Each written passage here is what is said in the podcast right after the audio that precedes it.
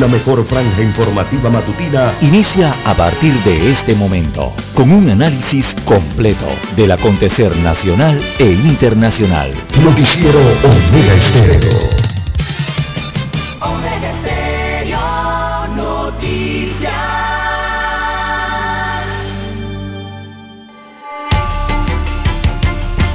A continuación, los titulares, con los hechos que son noticias hoy.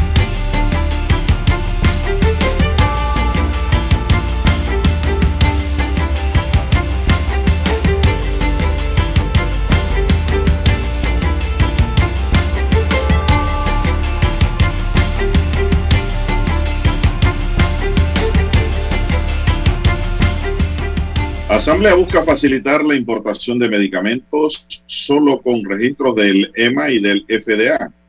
Una propuesta del diputado Leandro Ávila pretende reducir los burocráticos trámites en la compra de medicinas. Más de 4.000 hectáreas de bienes revertidos disponibles para proyectos e inversiones. Estados Unidos considera altamente posible un ataque de Rusia a Ucrania y muy pronto. El sector industrial espera aportar 2.004 millones al Producto Interno Bruto de la industria manufacturera. Elecciones en la comarca Nove Bulé tuvieron una participación del 29.5% piden nuevas elecciones en la CGTP tras la anulación de registro de la Asamblea General. Panamá reporta 12 nuevas defunciones por COVID-19. Sigue subiendo la cifra de fallecidos. Cámara de Comercio rechaza regular precios de medicinas y llama a aumentar la oferta. Estacionamientos del mercado de San Felipe de Neri serán gratuitos por 15 minutos. La gran pregunta que se hacen los usuarios y quién puede hacer compras en menos de 15 minutos. También tenemos para hoy, señoras y señores, buscan frenar las concesiones de generación eléctrica También tenemos para hoy,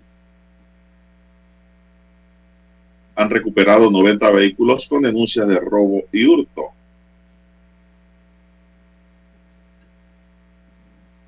Iban a comprar un carro en la provincia de Coclé, distrito de Antón, y lo asesinaron. Fue una trampa que habían montado en redes sociales, en las páginas de compraventa de autos. Y pues Lamentablemente los compradores no tomaron las previsiones de control y fueron sorprendidos por los delincuentes. También para hoy tenemos, señoras y señores, que ordenan detención de el Cholo Chorrillo.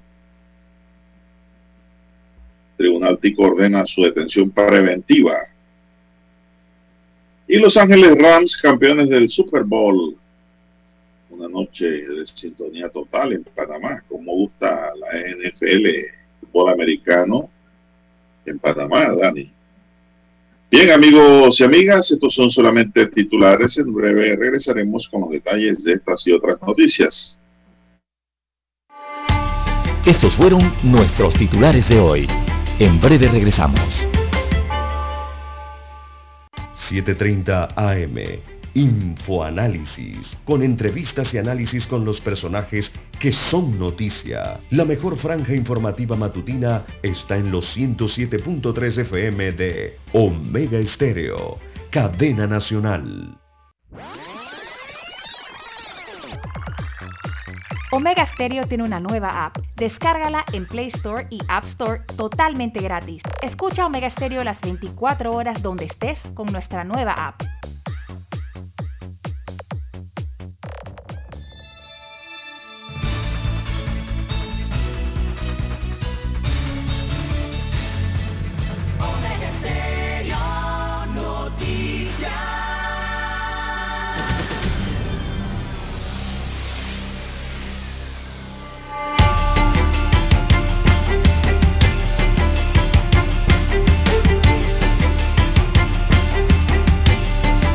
Amigos y amigas, muy buenos días. Hoy es lunes 14 de febrero del año 2022, día de San Valentín, día del amor, día de la amistad. Muy buenos días para todos. Gracias por esperarnos, gracias por escucharnos, gracias por estar siempre pendiente de este espacio informativo, el primero con las últimas, un noticiero diferente para gente pensante, gente inteligente que nos escucha en Panamá y el mundo. Bien, pedimos para toda nuestra audiencia salud, divino tesoro, se lo pedimos a Dios, a nuestro Señor. Pedimos también, si es seguridad y protección, sabiduría y mucha fe. Mi línea directa de comunicaciones, el WhatsApp, doble seis, catorce, catorce, cuarenta y cinco, ahí me pueden escribir es mi línea directa de comunicación, el WhatsApp doble seis catorce catorce cuarenta y cinco. Dani Arauz está en el tablero de controles y en la mesa informativa les saludamos. César Lara. Bien, amigos y amigas, vamos a iniciar de inmediato con nota del Ministerio de Salud que informa que para este domingo se han reportado 1.203 nuevos casos para un acumulado de 742.854 contagios por COVID en el país. Se registran 12 defunciones en las últimas 24 horas para un acumulado de 7.950 fallecidos y una letalidad del virus de 1.1%. Se han aplicado 8.276 pruebas para una positividad de 14.5%. Hay 21.713 casos activos, de los cuales 21.245 están en aislamiento domiciliario y 468 hospitalizados. Hay 402 personas hospitalizadas en sala y 66 en la unidad de cuidados intensivos. Los recuperados ya suman 713.191. No sé si tienes algún dato adicional, don César, al tema. Bien, don Juan de Dios. Eh, bueno, nada más agregarle al informe eh, la positividad eh, de las pruebas durante el último, la última jornada. La positividad estuvo en 14.5%. 14.5% es la positividad de, de, las pruebas, de estas 8.276 pruebas que se aplicaron en las últimas 24 horas para detectar esos 1.203 contagios que eh, se verifican entonces para la última jornada o el último reporte epidemiológico. Esa es la positividad del, del, informe del domingo. La positividad del informe del sábado, don Juan de Dios, fue de 15.9%. Así que llevamos unos tres días, eh, porque la del viernes también fue bastante baja, eh, con esta positividad que sigue bajando y esperemos que continúe bajando y baje más del 5% como la teníamos anteriormente, don Juan de Dios. Ya el 5% te habla de una eh, pandemia o una enfermedad de bajo control. Así que esperemos que siga bajando esa positividad poco a poco, ¿verdad? O, rápidamente también, que es lo que desean muchos, para volver a esos niveles adecuados entonces de control de esta enfermedad en el país, eh, don Juan de Dios. Bueno, lo que sí hemos visto, don César, y estoy observando es que los números de contagios siguen bajando. No sé si es porque hay menos pruebas. Recordemos que no se están haciendo barridos como se hacía anteriormente, ¿verdad? Digo, eh, el, el, número de sí, el número de contagios evidentemente va por la menor aplicación de pruebas y porque la positividad de esas pruebas también está bajando. Ya no resultan tantos eh, como antes, ¿no? que eh, marcaba 37% y veíamos esa cantidad alta de contagios. Ya la positividad anda por 14%, así que el número de contagios resultantes es, eh, es menor, evidentemente, ¿no? Bien, son las 5.43 minutos, señoras y señores, 5.43 minutos. Vamos a hacer una pequeña pausa para regresar con más del acontecer nacional. Noticiero Omega Estéreo. La mejor franja informativa matutina está en los 107.3 FM de Omega Estéreo. 5.30 AM. Noticiero Omega Estéreo. Presenta los hechos nacionales e internacionales más relevantes del día. 7.30 AM. Infoanálisis. Con entrevistas y análisis con los personajes que son noticia. De 8 y 30 a 9 y 30 de la mañana. Sin rodeos. Con Álvaro Alvarado. De lunes a viernes por Omega Estéreo.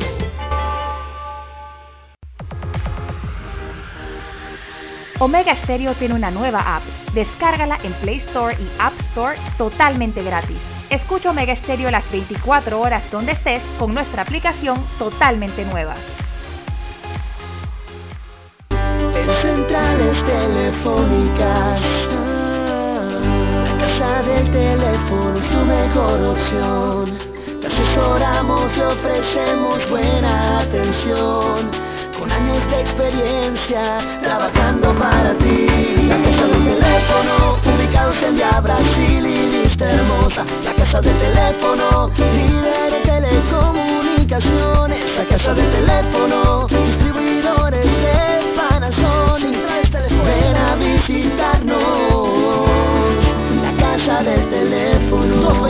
229-0465 lsdtcorp.com Distribuidor autorizado Panasonic. Para anunciarse en Omega Estéreo Marque el 269-2237 Con mucho gusto le brindaremos una atención profesional y personalizada. Su publicidad en Omega Estéreo. La escucharán de costa a costa y frontera a frontera. Contáctenos 269-2237. Gracias.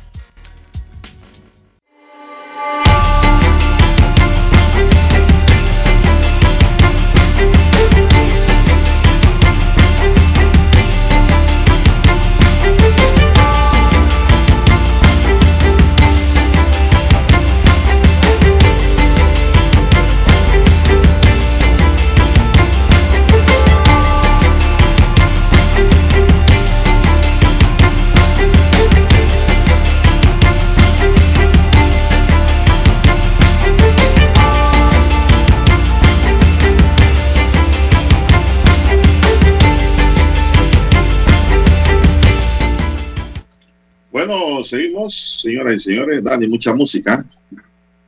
Demasiado cortina, te vas a enredar y te vas a caer. Son las 5.46 minutos de la mañana. Hoy es lunes. Empezando la semana, hay que meterle ganas, César, métale cañaña, como se dice, póngale ganas, póngale espíritu al primer día de trabajo.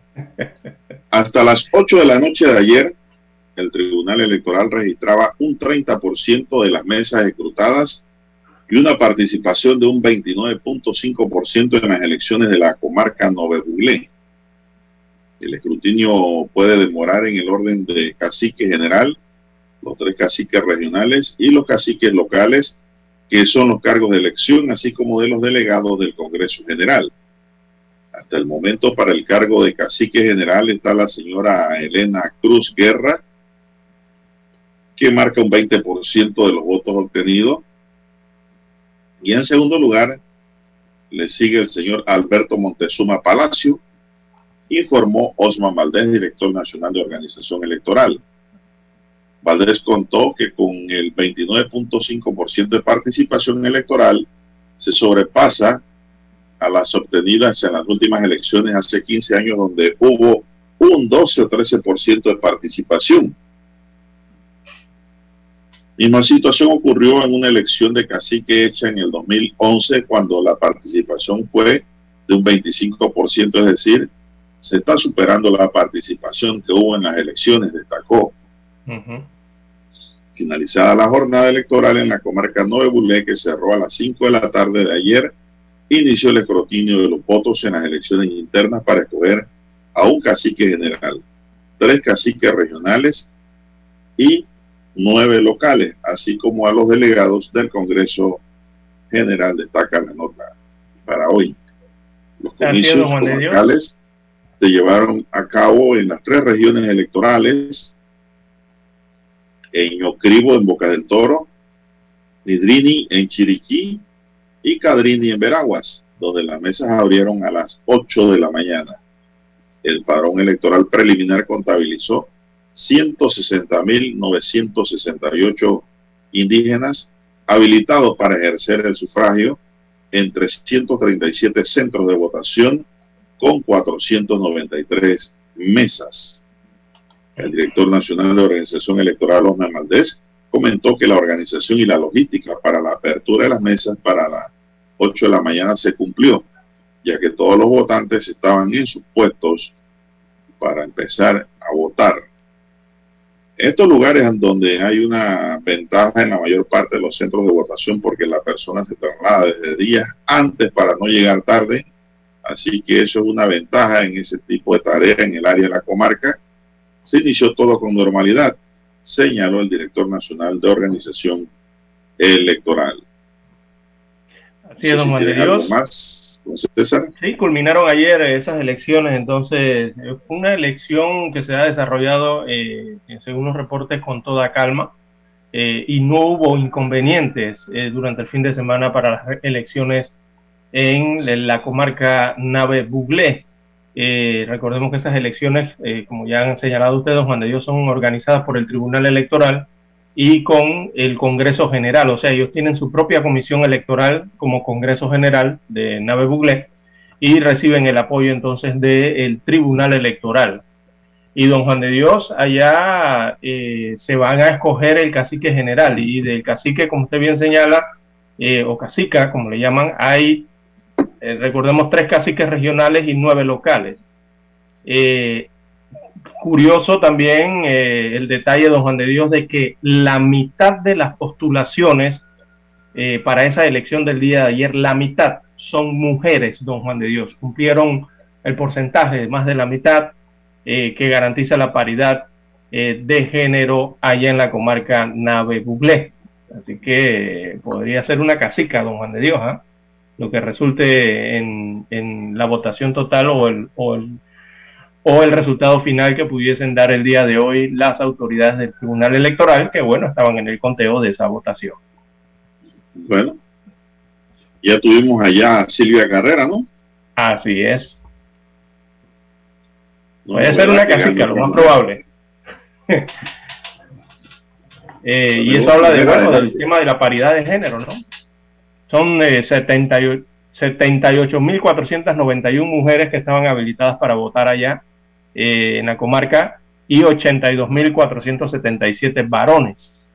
Así que bastante cercano el número allí también, ¿no? Como en el censo nacional. Eh, casi la misma cantidad, ¿verdad? O, porcentaje cercanos de mujeres y hombres en el país. Bien, son las 6.51 Esperemos que no haya yo. Bueno, los reportes es que no hubo tanto problema con las lluvias ni nada de esto, ¿no? Eh, así que eh, elección en total eh, calma para la comarca Nave Bien, tenemos también ya en otro tema, don César, que los altos precios de los medicamentos, que ha sido el tema de redes sociales y de la queja de los panameños, los altos precios de los medicamentos están poniendo en riesgo la vida de los pacientes quienes se preguntan cómo es posible que en países vecinos y hasta del primer mundo los fármacos se compren hasta 500% por debajo de lo que se consigue en el mercado local. Una muestra de que el país se paga mucho más que otros es el medicamento Prolia de 60 miligramos para tratar la osteoporosis. En Colombia la caja cuesta 184 dólares, en Panamá 507 dólares para elefantes, ¿no César? Así, no, si es así, esos son los precios precios de salvaje. Aquí nadie hace nada. Por la población. Dios, aquí en, en, Panamá hay tratamientos eh, de algunas enfermedades que tratan especialistas que una caja del tratamiento, que no es ni siquiera el tiempo completo del tratamiento, o sea, los meses o las semanas completas, una caja le puede estar saliendo por 350, eh, 400, hasta 500 dólares de tratamiento. Y son cajas que ni siquiera traen el mes de, del medicamento sino que bueno, es el caso que, le acabo de dos meses, tres meses, imagínese usted. Es el caso que le acabo, le acabo de mencionar de la prolia de 60 miligramos. Ese, así Aquí te la venden en 507 dólares. Eso lo vas a Colombia y te por, cuesta 184. Es decir, que por 100 con la diferencia tomar un avión, te quedas 24 horas allá, Exacto. Compras el medicamento y regresas y te queda vuelto. y te sobra.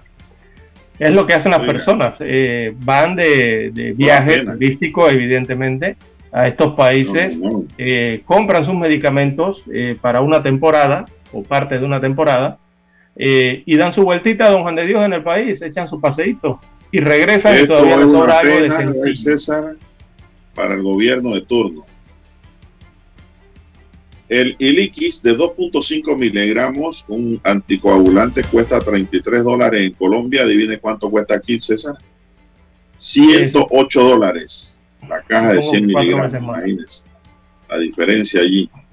Más de 70 dólares de rebusca. Porque en Colombia a 33 dólares le están ganando. Sí. Ahora aquí en 108, no, hombre, esto, esto es un robo. Esto es robo, Lara, esto es robo, robo con R mayúscula. Punto. Mm. Y, eh, a Así es. paciencia paciencia del gobierno, que es el que tiene que dirigir el país, el Estado. sí regular, ver, ser el veedor, ¿no? De, de cómo se están regulando las cosas en el país, si la libre oferta y demanda está de forma correcta, eh, si dentro del mercado no hay abuso de precios, sobre todo, mire, en Colombia ellos cobran, compran con el- lo que es el PRI, o sea, es el precio de referencia internacional. En base a ese precio, ellos venden en su país, o sea, así mismo compran el medicamento afuera con ese precio de referencia internacional y lo venden lógicamente con un porcentaje ¿no? de ganancia porque al final los medicamentos son un negocio. Eh, y con todo y eso que le aplican todos estos porcentajes don Juan de Dios las medicinas en dólares americanos eh, son más baratas. Con todo y eso. ¿por qué? porque utilizan el precio de referencia internacional la pregunta es en Panamá se utiliza el precio de referencia internacional para poder colocar, eh, digo, adquirirlo y vender los productos aquí. aquí se usa el de referencia para ganar mucho más. Pareciera que es así como usted señala, don Juan de Dios. Todo parece indicar que es así. Plavix de 75 miligramos para prevenir la, eh, la formación de coágulos sanguíneos. Mira la importancia de esta medicina. Cuesta 10 dolitas en Colombia y le están ganando bien aquí, aquí al otro lado de la selva de Tapón de Darín. Y 44 dólares en Panamá la caja de 28 tabletas. Y 44 dólares cuesta aquí. Tres veces 10 más. dólares en Colombia. Acá cuesta Está llevando 300. en banda 34 50% dólares. Hombre. Digo, si te pueden robar un poquito, legal, no un poquito, tú bueno, está bien pues, pero ya esto es una salvajidad. Esto es un robo a mano armada. Sí, Una iniciativa legislativa del diputado Leandro Ávila propone importar sin intermediarios la compra de medicamentos e insumos médicos para Ah. abastecer las farmacias y hospitales del sector público y reducir los precios. Bueno, no se está Habría metiendo eliminar la ley de directamente medicamentos.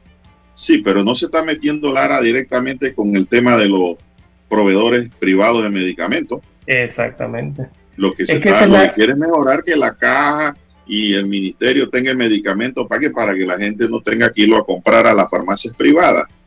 Sí. Es decir, no están pregunta. tocando nada de nada lo que deben tocar. ¿ah? Exactamente. Esa es la pregunta, don Juan de Dios. Yo he observado algunos medios que han podido llevar a eh, representantes o, o- o dueños de empresas de importación de medicamentos a Panamá, que son muy pocas, por cierto, yo creo que se pueden contar con los dedos de una sola mano. Eh, son los que importan y distribuyen los medicamentos aquí a las farmacias en Panamá. Eh, y nunca les han preguntado, les han preguntado de todo, don Juan de Dios, pero nunca lo que quiere saber la gente, es lo más triste. Entonces, las personas, lo, lo que por lo menos yo como ciudadano quiero saber, don Juan de Dios, es eh, cómo compran, con el precio de referencia internacional o con otro precio distinto. Y la pregunta es, den un ejemplo. Por ejemplo, tomen cualquier medicamento. Supongamos la amlodipino, pues, que es un, un medicamento que se utiliza para la presión arterial. Oiga, díganos en cuánto compran una sola pastilla de amlodipino a nivel internacional y en cuánto quedan vendiendo esa pastilla aquí en Panamá a precio de Panamá. Eso es todo lo que la gente quiere saber, pero nunca llegan a esa pregunta o detallan eso, don Juan de Dios.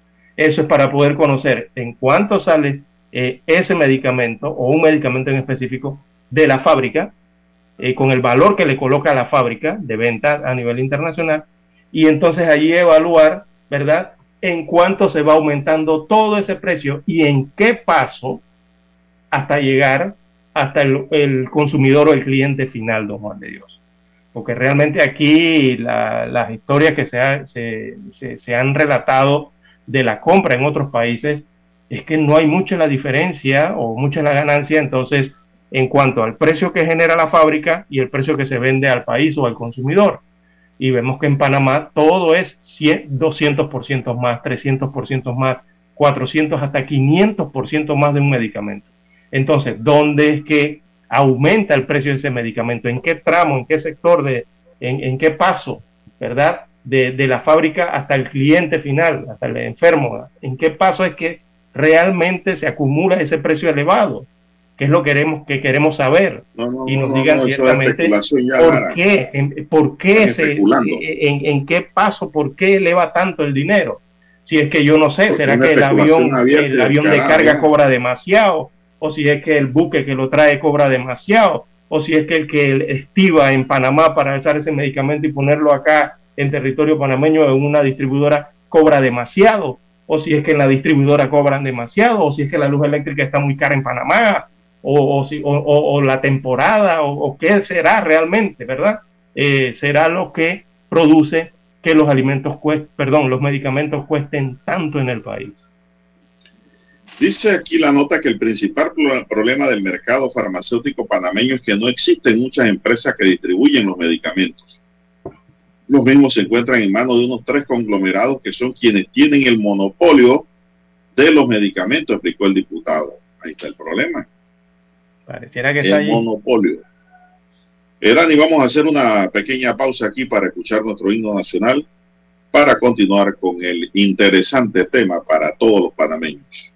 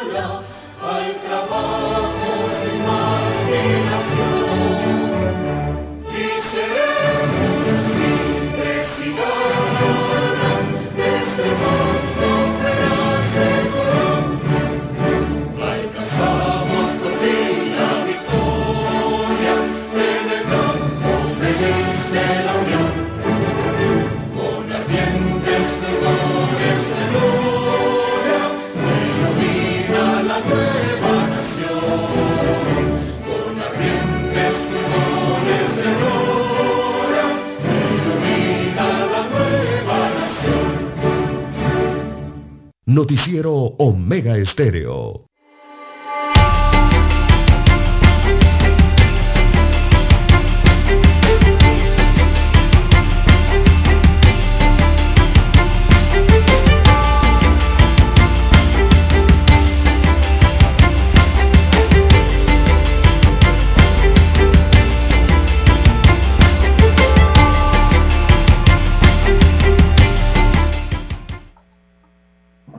Bien, don Juan de Dios, tenemos las 6.3, 6.3 minutos de, de, la mañana en todo el territorio nacional. Bueno, hablan de la baja producción, don César. A esto se le suma, dice, el precio que el mercado local de suministro y venta de medicamentos depende en un 95% de productos importados. Uh -huh. En la actualidad el país solo tiene un índice de producción del 6% de los medicamentos que consume la población y aproximadamente desde 2009 se ha generado un deterioro en el abastecimiento de la medicina que ha sido generado por las prestaciones de los servicios de salud, citas y cirugías atrasadas y especialmente por el sistema de licitaciones para la compra pública, apuntó el diputado. Para suplir la demanda, Panamá adquiere medicamentos de fabricantes internacionales, lo cual es inconveniente para la salud pública porque la burocracia del registro sanitario eleva los costos de introducción dilatando el acceso a los pacientes. ¿Y quién tiene el control de eso? No es el mismo gobierno. Es que por eso es que me río, don Juan de Dios. Yo no sabía el que eran extraterrestres que controlaban eh, eh, farmacias y drogas. El no es el mismo gobierno. No son los mismos diputados. No es el don Juan de Dios. Y adicional, adicional a eso, una pregunta. Cuando la caja del Seguro Social dice que no tiene un medicamento, porque no lo tiene el del, en el depósito o se atrasó la licitación o lo que haya pasado, pero no tiene el medicamento para el, el, el asegurado. ¿Qué hacen esos cientos o miles de asegurados que dependen de ese medicamento? ¿Qué hacen? No lo adquieren en el sector público porque no lo tienen en ese momento, ¿verdad? Pero son miles de miles de, de, de pacientes. ¿Qué hacen? Todos se van al sector privado a buscar ese medicamento. ¿Y qué ocurre cuando van al sector privado? Si hay, si hay, don Juan de Dios, y en las cantidades, porque todos se van al, al sector privado, a las farmacias privadas a buscar el medicamento y lo encuentran. Claro, si claro. lo pagas te lo llevas, ¿verdad? Pero si hay, entonces eso de que no hay abastecimiento en la caja del Seguro Social, que no, eso, eso es producto de otra situación, eso es, no es porque no puedan adquirir el medicamento, ahí hay otra situación distinta que se tiene que estar presentando para que el seguro no lo tenga. No lo pide a tiempo, será mucha burocracia en el tema de las licitaciones, las impugnaciones. Hay que ver que realmente allí es lo que afecta que se desabastezca constantemente la caja del seguro social. Y qué casualidad que cuando están desabastecidos, entonces el sector privado eh, tiene todos los medicamentos a disposición. Entonces, ¿cómo el sector privado sí los puede tener y el sector público no? Y como no medicamento no de hay la a caja de nivel seguro internacional. social, A nivel internacional sí hay. El detalle es cómo llega aquí a Panamá. caja, César, aparecen en farmacias privadas, vendiéndose allá. ¿Qué quiere decir? Que hay fuga. Hay fuga, hay hurto. Es otro problema que tenemos, el hurto. Por eso, por eso hay que establecer, hay que establecer una, una metodología de control, una metodología de regulación, sobre todo en los precios máximos de venta de los medicamentos en nuestro país. Dice Leandro Ávila que es necesaria una política de compras internacionales directas con las farmacéuticas. Ahí una de las mejores propuestas que puede haber para la Caja de Seguro Social y para el Ministerio de Salud.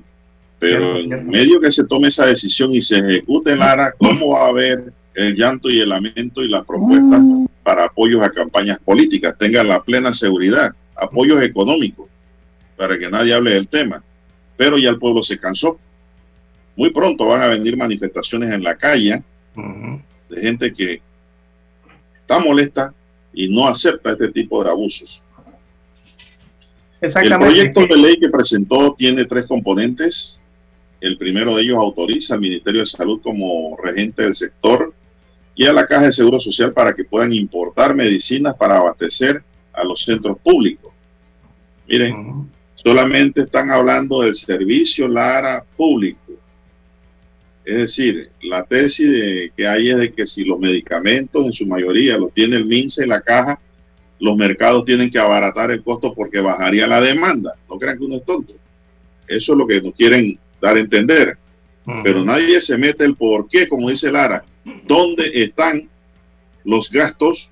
¿Dónde están, eh, digamos, el, precio, el, precio con que le venden a Panamá? Costo de el valor, el, medicamento para que se venda tan caro. Exactamente. ¿Qué es lo que eleva el costo? que alguien nos diga en Panamá, ellos dicen que son los especialistas, bueno, que ellos mismos los especialistas en importación de medicina nos digan, nosotros compramos con el precio de referencia o nosotros no compramos con el precio de referencia, que nos digan por lo menos eso, o que nos digan, no sé, es que a Panamá la incluyeron en una lista, pues que, que los precios que nos venden a nosotros son distintos a los que nos venden, le, venden a los otros países en Latinoamérica o en el mundo. Eso no existe, eso no es así. Pero, pero que lo digan para saber, don Juan de Dios, sería una mentira. quién es el del problema. O sea, que usted si son las fábricas, si son los importadores, si son los distribuidores o si son las farmacias de venta. Para ver dónde está el problema. Dice Leandro, entiendo que si el MINS y la caja tienen medicinas, la inmensa mayoría del pueblo panameño se va a beneficiar. Claro, yo no lo dudo. Y el sector privado, ellos se van a ver obligados a bajar los precios a una realidad nacional. Es lo que le acabo de explicar. Eh, lo acaba aquí de decir Leandro Ávila, la estrella de Panamá. La iniciativa legislativa también plantea que ambas instituciones públicas, Seguro Social y MINSA, puedan introducir medicamentos con los registros sanitarios de la Administración de Medicamentos y Alimentos de FDA, por sus siglas en inglés, de los Estados Unidos y la Agencia Europea de Medicamentos. Eh, estoy totalmente de acuerdo, César. Aquí no me ven el cuento que farmacias y drogas es mejor que la FDA y mejor que EMA. Don Juan de Dios, de que en Panamá, eh, digo, eso yo creo que está un poco reiterativo allí en el, eh, de la historia de Panamá, porque Panamá siempre lo hace así. Panamá no tiene la capacidad de fiscalización a través de ningún ente del Ministerio de Salud ni de la Caja del Seguro Social, menos y farmacias y drogas, para evaluar, para ir a evaluar una fábrica de medicamentos a nivel internacional, revisar si es que ellos están cumpliendo con normativas que le exige Panamá.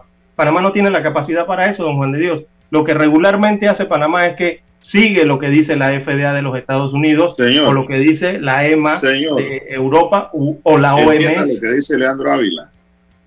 Entienda lo que dice Leandro Ávila. Eso que usted está diciendo es cierto, pero mire lo que dice el diputado y tiene toda la razón. La iniciativa legislativa también plantea que ambas instituciones públicas puedan introducir medicamentos, introducir con los registros sanitarios de la Administración de Medicamentos y Alimentos de la FDA de los Estados Unidos y la Agencia Europea de Medicamentos EMA. Es decir, que aquí no te pongan los trámites burocráticos que te ponen farmacias y drogas que se creen que son los plus ultra y que nadie pues sabe más nada aquí de eso. Que si ellos no dan el go y no te firman, no hay medicamento en el mercado. Eso hay que eliminarlo. Eh, o, sintetizarlos, o sintetizarlos. No es que no pueda haber algún tipo de, de veduría o de fiscalización, sino es que, eh, eh, que aquí hay una serie de pasos burocráticos, don Juan de Dios, que hacen para un registro sanitario un gran dolor de cabeza. Lara. Exacto, simplificarlo. Exactamente. ¿Por qué? Porque dice ya el trabajo de Estados Unidos aprobado allá. Eso es bueno. Yo quiero la FDA ya les la FDA. Aquí hay que bloquearlo con un registro y burocracia. Porque la FDA le hace el trabajo mayor, el trabajo fuerte, ¿quién lo hace? La FDA. Que ellos tienen toda la capacidad, todos los laboratorios, todo el presupuesto, toda la inversión para poder fiscalizar a una farmacéutica, por ejemplo, como Pfizer. Ellos van allá a sus laboratorios, inspeccionan, ven que, ven que todo esté correctamente, eh, tienen la capacidad de medir de todo a grandes laboratorios. Dígame si Panamá tiene esa capacidad. Claro que no la tiene. Entonces, si se está apoyando de la FDA, lo bueno sería que lo hiciera de una forma corta, de un shortcut, como dicen por allí en inglés, eh, como lo está proponiendo la ley de, de, Ávila, en este caso. Si ya la FDA hace el trabajo grueso. La ley 1 de medicamentos permitía la importación paralela de medicamentos que tengan registros sanitarios vigentes, pero la reglamentación lo hizo imposible que revisar eso, señores del Ejecutivo. Simplemente hay que facilitar que el medicamento esté a disposición a un precio justo para el consumidor en el mercado privado. Esto de la caja y el MINS, eso es obligación del Estado. Buscar la vía de conseguir el medicamento. Ellos están obligados. exacto. Es el Estado el regulador. Están obligados. Estamos hablando más bien del sector de consumo privado, que es el que está por el cacho de la luna. Consultado por la estrella de Panamá, el MINSA aseguró que el actual sistema de registro sanitario garantiza la eficacia, la eficiencia y calidad del producto. Muy bien, nadie les va a negar eso, pero simplifiquen, aceleren. Agregó que además el tener registro sanitario se evita el contrabando y las demandas. Eso se puede controlar a través de la norma, y para eso está la ley. Donde se producen estos sesgos, inmediatamente se crea la reforma. Ah, pero entonces vienen las maletas, Lara, y los sobres amarillos en Manila. esa es la corrupción general que hay en Panamá. Que el que hay para mí, ¿qué hay para mí? ¿Qué saco de esto? ¿Qué gano aquí? Porque me importa mi persona y mi familia. Los demás que se fríen, porque no hay realmente una conciencia política en la mayoría de nuestros políticos. No voy a decir que en todo porque sería injusto. Pero estas cosas tienen que cambiar. Precio de referencia. El rector de salud, nadie puede garantizar que un producto sea de calidad si no tiene registro sanitario. Oiga, la calidad la da la FDA y la EMA. Esos son los que en verdad hacen los estudios profundos y la aprobación del medicamento si es consumible o no. El claro ejemplo, antes de ir al cambio, don Juan de Dios, el claro ejemplo está en medio de esta pandemia lo que ocurrió. ¿Se acuerda con la vacuna de Pfizer y la vacuna de AstraZeneca? Dígame si usted, si Panamá fue a revisar ya los laboratorios en, Inglaterra de, de, AstraZeneca para ir a ver y revisar que, que, se pudiera probar y pudiera ingresar a nuestro país. Dígame si fue allá a la parte norte de los Estados Unidos a revisar los laboratorios. Que esos productos, no, Lara, no tienen registro. Exacto. ¿Qué hizo? ¿Qué hizo Panamá? lo mismo de siempre, que es si la FDA lo aprueba, nosotros lo aprobamos también. Si la EMA lo aprueba, nosotros lo aprobamos. Si, en este caso, si la OMS lo aprobaba, Panamá lo aprobaba y ya. Y aquí está la vacuna y todo el mundo se ha vacunado. Es el mismo ejemplo para el resto de, los, este medicamentos. Yo le voy a decir algo. Si aquí hubiese tenido, tenido que esperar el registro sanitario para la vacuna, ah, uh, para no hubiera cero vacunado. Aquí no hubiera ni un vacunado, don Juan de Dios. Cero vacunado. Con eso le digo todo. Vamos a la pausa, Dani. Vamos a la pausa y retornamos.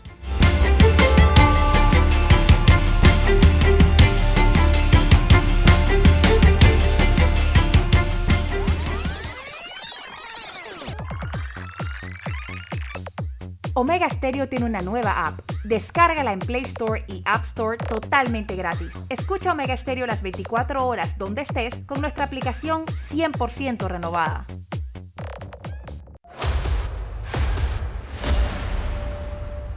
Desde los estudios de Omega Stereo, establecemos contacto vía satélite con la voz de América. Desde Washington, presentamos el reportaje internacional.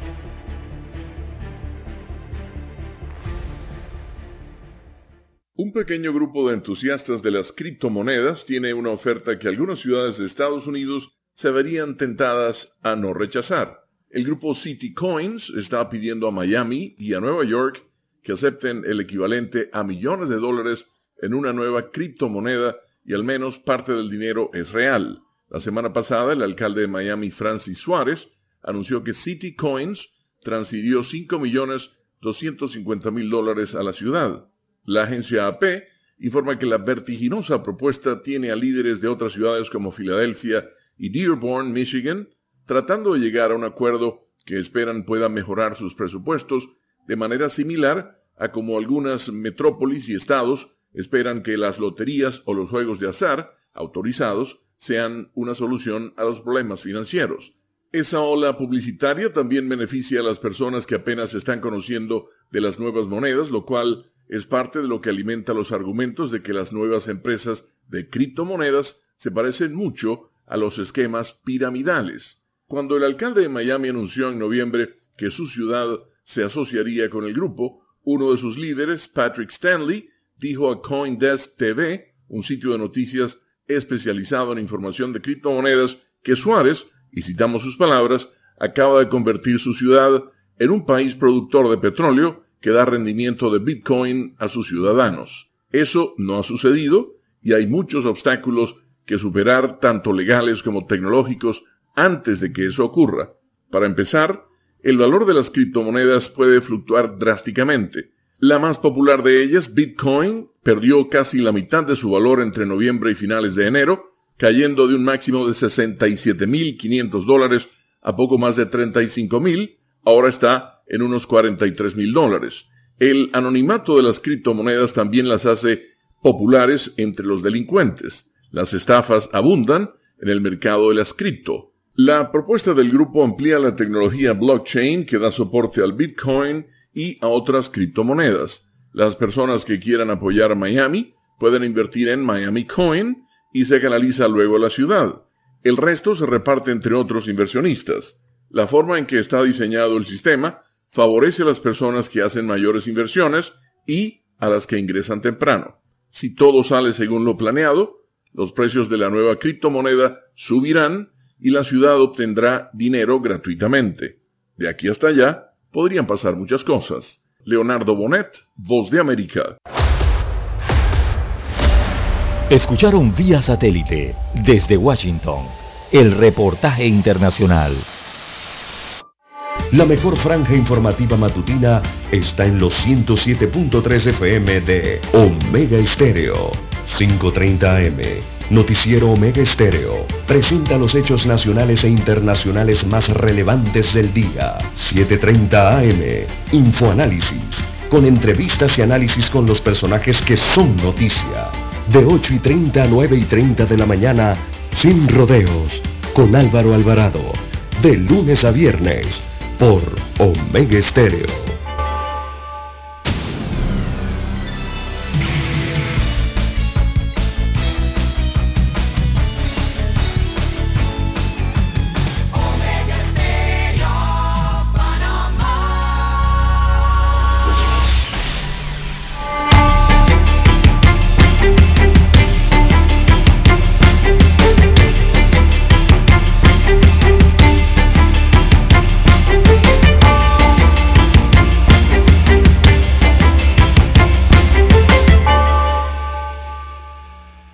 Continuamos, señoras y señores, con más noticias. Estamos tocando un tema que en verdad tiene a los panameños muy, muy, muy preocupados y sobre todo, Lara, yo diría, Indignados no pueden todo. comprar el medicamento o tienen bajos ingresos para conseguir el Mm. producto. Y me refiero más que todo a los jubilados y pensionados, ¿ah?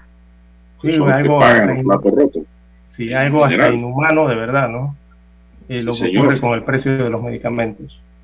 La verdad Hay es que sí, he visto, he visto, pensionados, perdón, yo, hay yo he visto, que adelante, adelante.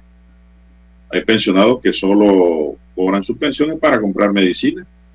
Los alimentos Eso se lo los dan los hijos, los nietos, porque no, gan- encima de que les ganan pensiones mínimas de miseria, tienen que comprar los medicamentos que no tiene, por ejemplo, la Caja de Seguro Social pues, o el Ministerio de Salud.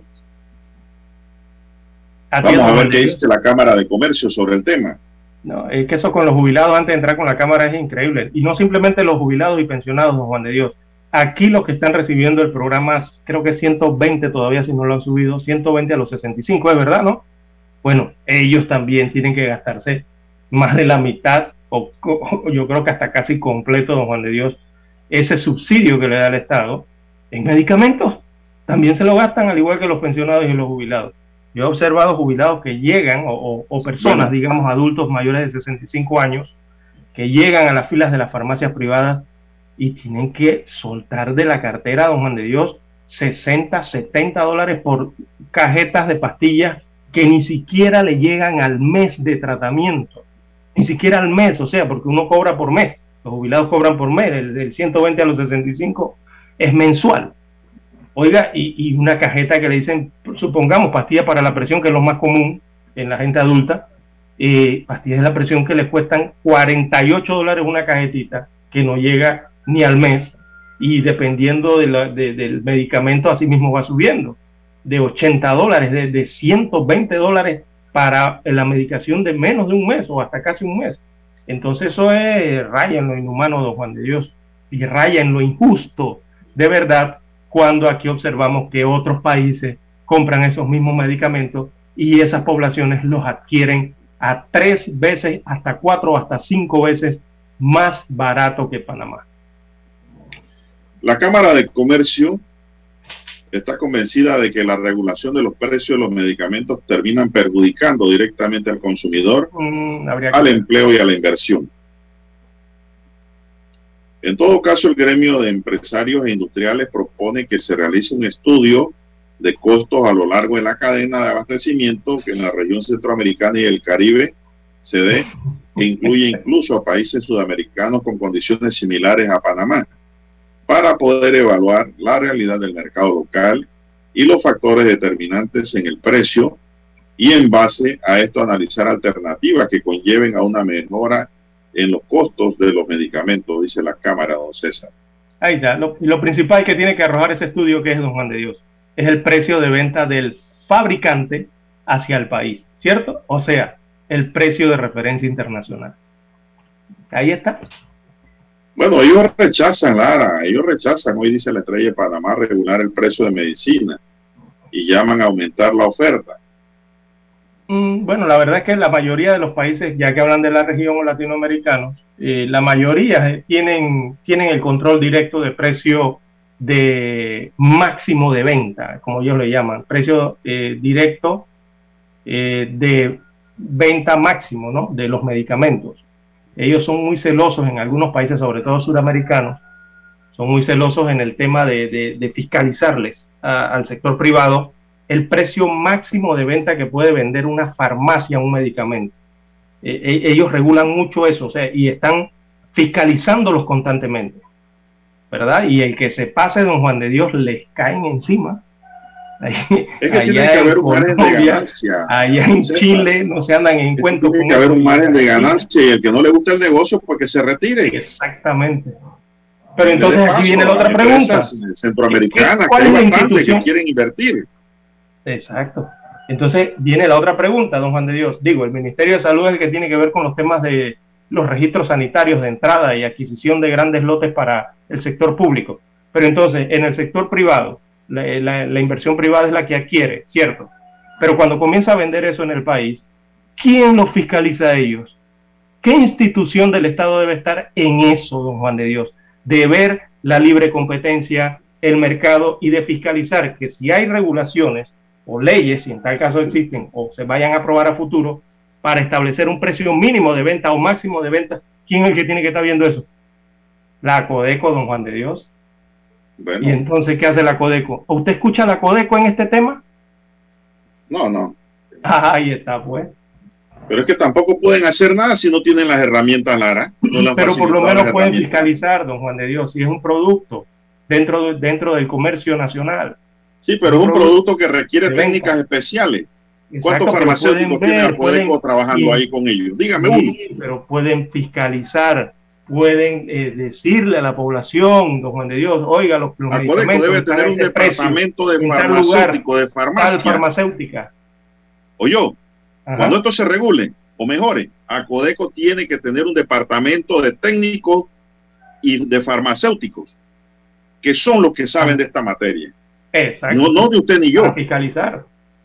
Claro, ahora mismo no tienen nada. El que fiscaliza allí cómo está la libra de hueso en el mercado, fiscaliza también, pasa y pregunta por los medicamentos. Exactamente. Porque O así sabremos le echan un entonces a qué cuento y ya que van a saber de eso. Exacto. Va a ser más inteligente. La Cámara de Comercio se pronunció ayer sobre la situación del alto costo de los medicamentos en el sector privado, reiterando su postura de rechazar soluciones que impliquen establecer un control o regulación de los precios, claro, porque se acaba el negocio. Lara.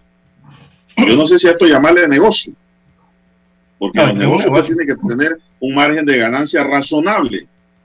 Usted no puede matar la gallina de los huevos de oro. No, pero es que allí Y señalan aquí la están sancochando y pelando todos los días. es que esto es increíble. Eh, cuando ese, eh, los medicamentos entran al país, eh, los importadores señalan que le tienen un rango de ganancia entre el 20 y 30%, pero que después cuando ellos, o sea, ellos son importadores y son distribuidores, pero después cuando distri- distribuyen, entonces el distribuidor tiene otro rango de ganancia similar a ese monto. Y después cuando ese distribuidor se lo entrega a la farmacia, las farmacias tienen que aplicarle otro rango de ganancia similar a ese, entre el 20 y 30. Entonces usted va sumando 30 en la primera vuelta, Lara. 30 en la segunda, va 30 en la tercera. Cuando llega eso al cliente, don Juan de Dios, Dios mío, por eso es que los precios están por donde andan. Yo no creo en eso de aumentar la oferta para que baje el precio. Usted ve que aquí llegan farmacias y farmacias y farmacias y farmacias y cuando usted va a una y va a la otra, el rango del precio del medicamento varía muy poco. ¿Qué indica eso?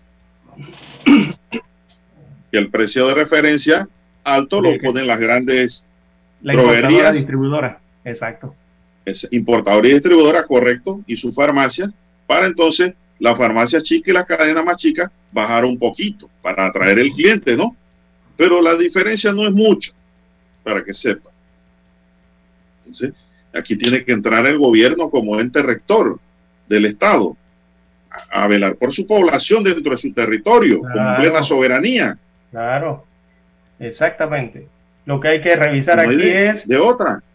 hay que ver el margen entre el precio de la fábrica y el precio del distribuidor y eh, cómo eso afecta entonces el precio que va hacia la farmacia y al final el precio que le llega al cliente, al consumidor. Hay que revisar todo eso, don Juan de Dios, y decirlo. Esta va a ser una bandera política. Esta va a ser una bandera política para el 2024, Lara. Y los políticos que quieran tener éxito y posibilidades que se vayan anotando en esa bandera. Sí, por- exacto. Porque esta bandera, digo, no yo diría que es el asta. Sí, yo le agregaría, eh, a esa bandera le agregaría así. Eh, yo diría que es el asta, este tema de los medicamentos, es el asta que va a sujetar a la gran bandera. Y la gran bandera para el 2024, a mi concepto, don Juan de Dios, es el tema de la caja del seguro social. Tema que no ha sido atendido por las administraciones anteriores y bueno, ya esta conocimos la decisión de esta administración que simplemente va a dejar para el 2024 el que viene el tema del seguro social. Vamos a hacer una pequeña pausa, señoras y señores, para escuchar el periódico.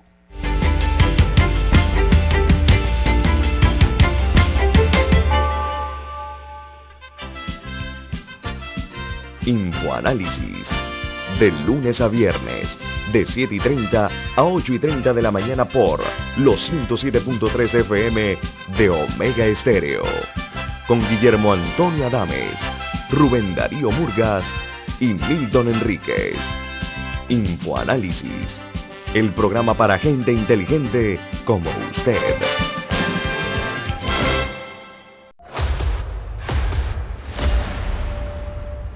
Desde los estudios de Omega Estéreo, establecemos contacto vía satélite con la voz de América. Desde Washington, presentamos el reportaje internacional.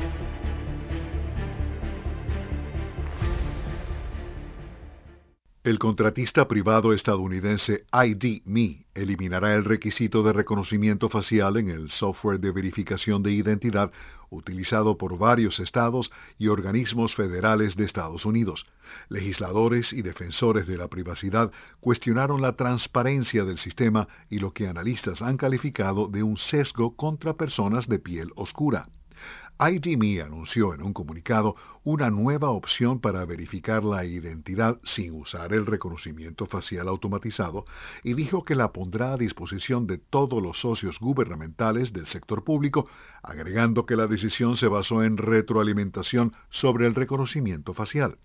A principios de semana, el Servicio de Impuestos Internos de Estados Unidos anunció que dejará de utilizar el reconocimiento facial para autenticar a las personas que creen nuevas cuentas en línea.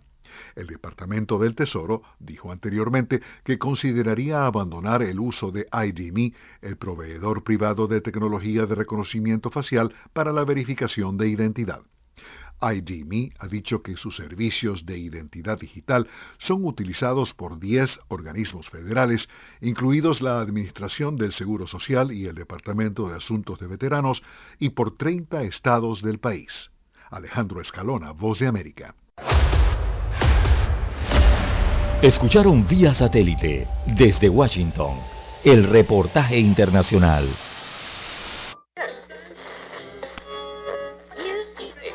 Cuando nadie creía en el FM estéreo,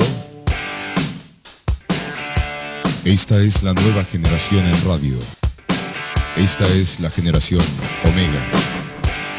construimos el camino que seguirían las demás. Omega Estéreo. 41 años de profesionalismo, evolución e innovación. MM Company, la solución para tus textos escolares. Evita largas filas, ahorra tiempo y recibe tus libros escolares en la comodidad de tu casa. 396-1674, 6251-7417. MM Company, abona ya y separa tus textos. Pedidos arroba mmcompanyonline.com. MM Company, 396-1674, 6251-7417. Visita nuestra página web www.mmcompanyonline.com. Diga que escuchó este anuncio en Omega Stereo y recibirá un obsequio.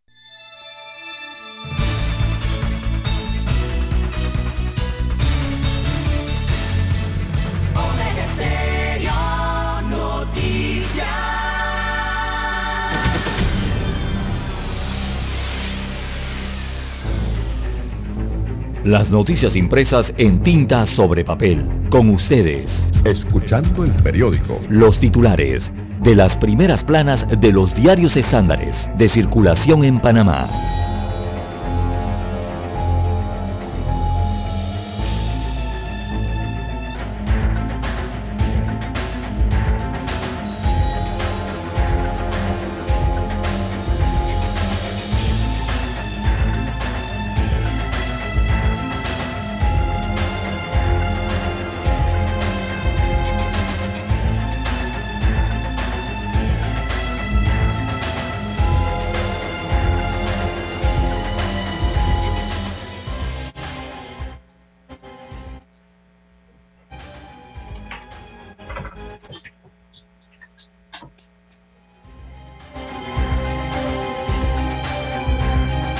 Bien, amigos oyentes, el diario La Prensa titula para este lunes 14 de febrero del año 2022. El pueblo Nave Buglé marca la ruta de su futuro en un proceso con el 40% de participación, según estimaciones del Tribunal Electoral. La comarca Nave Buglé escogió ayer a sus nuevas autoridades, comicios eh, que esperó por más eh, de 10 años. En otros títulos eh, del diario La Prensa, 100.000 personas detrás de un empleo. ¿Sí? 100 mil personas, como usted lo, escucha, buscando ingreso familiar. Así que en Panamá hay más de 100 mil personas buscando empleo, compiten por pocas oportunidades laborales cuando el crecimiento económico está focalizado en el sector externo, concretamente por los aportes del canal y la minería, ambos con requerimientos altamente técnicos. Así que principalmente los desempleados en el país son los jóvenes, sobre todo los jóvenes entre 20 a 24 años de edad. También eh, tenemos para hoy, es prematuro hablar de ceder o declinar candidaturas independientes, dice el ex candidato presidencial independiente Ricardo Lombana. Él afirmó que no ha tenido una comunicación directa con el cantautor Rubén Blades o Blades eh, para discutir la posibilidad de trabajar en conjunto de cara a las elecciones del año 2024. En más títulos eh, de la prensa tenemos, eh, aún no hay pruebas autoaplicadas eh, de COVID-19 avaladas por el Gorgas, dijo Pascale. Pa Pascale es el apellido de el director del Instituto Conmemorativo Gorgas de Estudios de la Salud. Su nombre completo es Juan Miguel Pascale. Él informó que hasta la semana pasada cuatro empresas habían presentado la documentación para obtener el registro sanitario de las pruebas rápidas o autoaplicadas de la enfermedad de la COVID-19. También para hoy tenemos General de Colombia es apartado de su cargo por presuntos vínculos con el narco. Eh, la información internacional del diario La Prensa destaca que un alto mando del ejército colombiano fue apartado de su cargo mientras eh, se investiga su presunta alianza con una banda de narcotraficantes para enfrentar a las disidencias de las FARC en el sur oeste del país. Esto, según informó eh, ayer domingo la institución castrense de este país suramericano. También en otros títulos, presupuestos del órgano judicial y del Ministerio Público deben ser respetados. Recordemos que hay un fallo de la Corte Suprema de Justicia, así que los presupuestos del órgano judicial y del Ministerio Público deben ser incluidos directamente en el presupuesto general del Estado, según el artículo 214 de la Constitución Política de la República de Panamá. Y la decisión del Ejecutivo de desconocer esta disposición conlleva una alteración que genera conflictos. Destaca hoy eh, un informe del diario La Prensa. También tenemos en más títulos para la mañana de hoy del diario La Prensa. Estados Unidos y Ucrania acuerdan seguir con la diplomacia y discusión. Esto en el tema de la geopolítica y la crisis eh, de Ucrania. Así que el presidente de los Estados Unidos de América, Joe Biden, habló con su par ucraniano Volodymyr Zelensky sobre la concentración de fuerzas rusas en la frontera con Ucrania y acordaron en insistir con la diplomacia y la disuasión, según eh, arrojó esta reunión. También tenemos, amigos oyentes, que el Ministerio de Salud reporta 12 decesos por COVID-19 y positividad de casos baja a 14.5%. Bien, el Ministerio MINSA eh, informó este domingo 13 de febrero que las últimas, en las últimas 24 horas fallecieron 12 personas por COVID-19. De las 12 defunciones que se reportan, 9 de ellas no contaban con el esquema completo de vacunación o incluso no tenían ninguna dosis. Imagínese usted. Bien, eh, en otros títulos, eh, para hoy del diario La Prensa tenemos capacitación en educación sexual en marcha. Precisamente es ese tema, educación sexual, ya que el Ministerio de Educación está capacitando a unos 10.000 docentes en el uso de las guías de educación en la sexualidad y la afectividad, con el objetivo de implementar programas en cada eh, uno de los centros educativos eh, del país.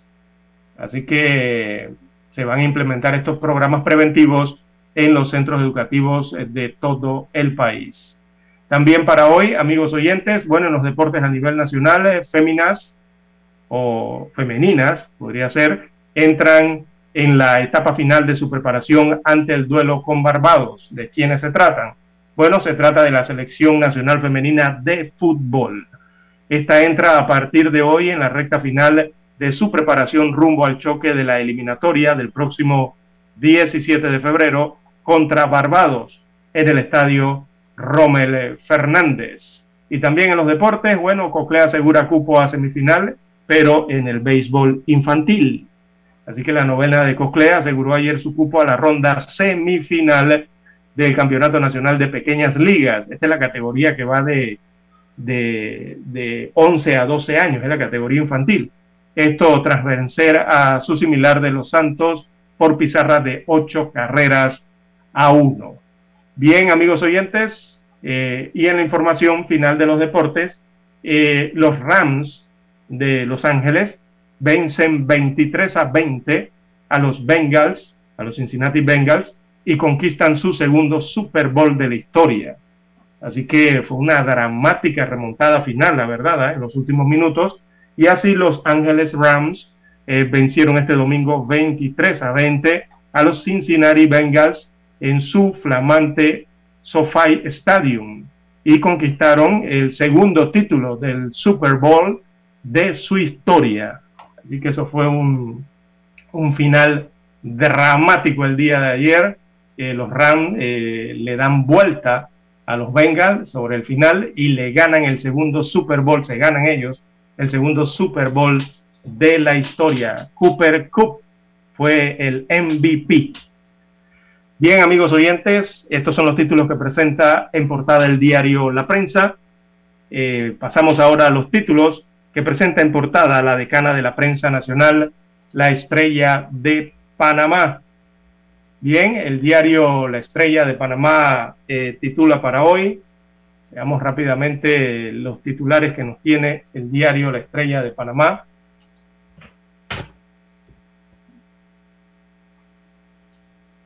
Bien, eh, bueno, aquí tenemos un pequeño delay, ¿verdad? con eh, los periódicos de la Estrella de Panamá. Vamos a ver si solucionamos rápidamente este impasse. Bueno, la Estrella de Panamá titula para hoy, Asamblea busca facilitar la importación de medicamentos solo con registros de EMA y de la FDA. Así que es una propuesta del diputado Leandro Ávila. Eh, pretende reducir los burocráticos trámites de compra, según destaca eh, la decana de la prensa nacional eh, para la mañana de hoy, en su principal titular. También en otros títulos de la decana de la prensa nacional, costo de la canasta básica subió un 4, esto es 4.3% en los últimos 12 meses. También Hokkaido, ¿sí? Hokkaido, tradición y naturaleza del norte de Japón. Un reportaje especial que presenta en la página 5B, la decana de la prensa nacional. También para hoy la, estrella titula eh, Tapia dice, en una guerra global no se respetaría el tratado de, de neutralidad. Veamos lo que dice este reportaje especial que presenta hoy la Estrella de Panamá en su titular con una amplia fotografía. Destaca que para el internacionalista y catedrático de la Universidad de Panamá, Euclides Tapia, la tensión entre Occidente y Rusia podría poner en peligro la neutralidad del Canal de Panamá al darse un escenario externo de conflagración abierta entre potencias. Considera entonces eh, Euclides Tapia que el país debe mantener una posición ecuánime sin estar tomando partido con uno u otro bloque del conflicto. Así lo destaca hoy eh, otro de los titulares del diario La Estrella de Panamá. También una lectura sobre la desigualdad en Panamá eh, aparece en la página 5B. Esa es la sección de facetas del rotativo para la mañana de hoy. Dice Luis Pulido Ritter, allí entrevista al psicólogo y demógrafo Didimo Castillo Fernández, doctor en estudios de la población del Colegio de México, sobre su reciente libro Panamá, modelo dual y excluyente. Así que la reflexión sobre el país que queremos es parte de una agenda abierta. Aquí la academia y la investigación social tienen tareas importantes y mucha responsabilidad compartida así como en el ámbito de la política, sin duda siempre se requerirán de liderazgos, iniciativas y proyectos viables. Así apunta el autor de esta obra, que se llama Panamá, modelo dual y excluyente. Ese libro es de Dídimo Castillo Fernández. También la estrella de Panamá titula para hoy La concentración del saber, fenómeno social inesperado. Así que en esta edición de Pensamiento Social abordaremos el proceso de concentración de la riqueza y del conocimiento. Hay escuelas que, bajo conceptos falsamente democráticos e inclusivos, rebajan continuamente el nivel de dificultad de la enseñanza. Se enseña menos y con menos exigencias, destaca este reportaje de la página 1B del diario La Estrella de Panamá. Y también aparece hoy publicando historia. Bueno, en publicando historia de la decana de la prensa nacional está el tópico, la tumba de los colonialistas blancos. Así que el saneamiento de las ciudades de Panamá y La Habana a principios del siglo XX contribuyó a combatir las leyendas que desde tiempos inmemorables, eh, perdón, asociaban a las regiones tropicales con muerte y malas condiciones de vida, destaca este publicando historias del diario La Estrella de Panamá. Bien, amigos oyentes, estos son los títulos que presenta la decana de la prensa nacional y con ella damos por concluida la lectura de los principales titulares de los diarios estándares de circulación nacional. Hasta aquí, escuchando el periódico. Las noticias de primera plana, impresas en tinta sobre papel. 7.30 AM. Infoanálisis, con entrevistas y análisis con los personajes que son noticia. La mejor franja informativa matutina está en los 107.3 FM de Omega Estéreo, cadena nacional. Para anunciarse en Omega Estéreo, marque el 269-2237 Con mucho gusto le brindaremos una atención profesional y personalizada. Su publicidad en Omega Estéreo. La escucharán de costa a costa y frontera a frontera. Contáctenos 269-2237. Gracias.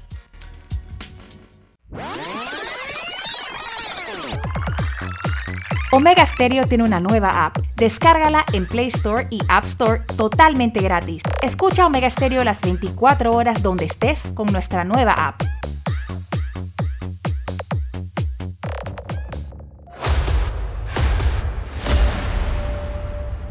Desde los estudios de Omega Estéreo, establecemos contacto vía satélite con la voz de América. Desde Washington, presentamos el reportaje internacional.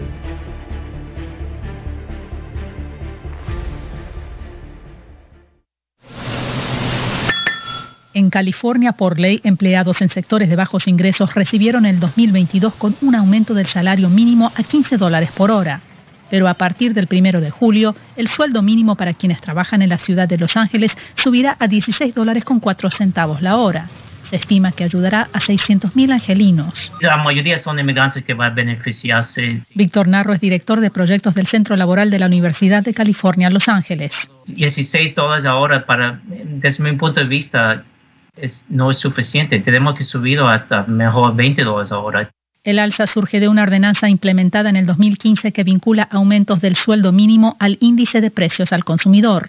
Pero Narro afirma que eso no alcanza para cubrir el alto costo de vida en California, ni en el resto del país, algo que el alcalde Eric Garcetti reconoció en un comunicado y redes sociales. Nuestra lucha por mejores salarios está lejos de terminar. California actualmente tiene el sueldo mínimo más alto en el país. En contraste, Nueva York es 13 dólares con 20 centavos, en Florida 10 y en Texas 7,25 centavos, que también es el mínimo federal. Trabajador no debe trabajar dos o tres trabajos, dos o tres uh, puestos para mantener una calidad de vida. Actualmente hay una iniciativa electoral en California para aumentar el salario mínimo estatal a 18 dólares la hora que podría llegar a los votantes en noviembre. Verónica Villafañe, Voz de América, Los Ángeles.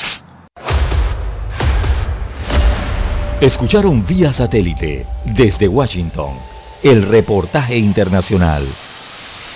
Omega Estéreo, 24 horas en FM Estéreo. Problemas de tierra, accidentes graves, reclamos a aseguradoras, incumplimientos de contratos, reclamos de herencias, todo asunto civil y penal, consulte al 6614-1445. Ahora contamos con el servicio de asesoría, confección de pliegos de cargos, impugnación y defensa en materia de contrataciones públicas. 6614-1445. Licenciados Juan de Dios Hernández Sanjur y Belkis Hernández Díaz. Es momento de adentrarnos al mar de la información. Este es el resultado de nuestra navegación por las noticias internacionales más importantes en este momento.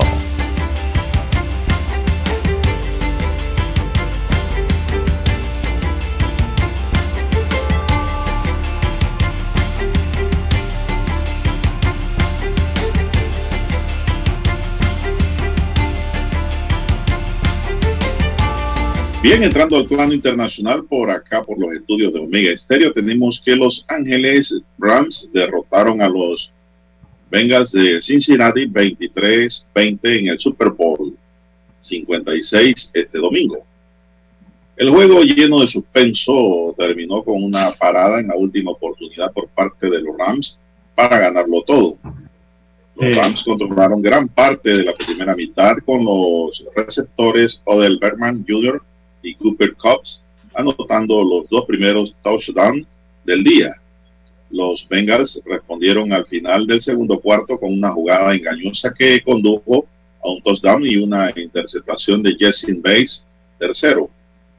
El gran juego tuvo lugar en el Sophie Stadium de Inglewood, California, la segunda vez en la historia del Super Bowl que un equipo juega en su campo local. Los Tampa Bay Buccaneers fueron el primer equipo en hacerlo cuando eh, el estadio Raymond James acogió el gran partido el año pasado. Y lo Muchas curiosidades en este evento. El entrenador en jefe de Los Ángeles Rams, Si Maccabi, es ahora el entrenador más joven, Lara, en ganar un Super Bowl. Maccabi, quien cumplió 36 años el 24 de enero, supera al entrenador de los Steelers, Mike Tomlin, quien tenía 36 años, 10 meses y 18 días cuando ganó el Super Bowl 53 en el 2009. ¿Qué le parece, don César? Es que, es que eso fue un triunfazo ayer, don Juan de Dios. Es dramático de verdad lo que ocurrió en, el, en un minuto. O sea, los Rams ganaron el Super Bowl en un minuto. E, En eso se, re- se resume todo el Super Bowl, don Juan de Dios. Sí, los señor. Rams estaban perdiendo 16 a 20 a poco más de Sí, un señor. minuto del final. Y llegó el quarterback, Stafford, este Matthew Stafford, eh, llevó completamente a su equipo al triunfo con ese tremendo pase de touchdown que le dio a, Coop, o a, Cooper Cup eh, y que al final fue el jugador más valioso también este Cup, ¿no? Eh, fue el que hizo el touchdown final para ganar el partido. Fenomenal eso que ocurrió ayer eh, en, allá en ese estadio SoFi, ¿verdad? Eh, un estadio hermoso de verdad.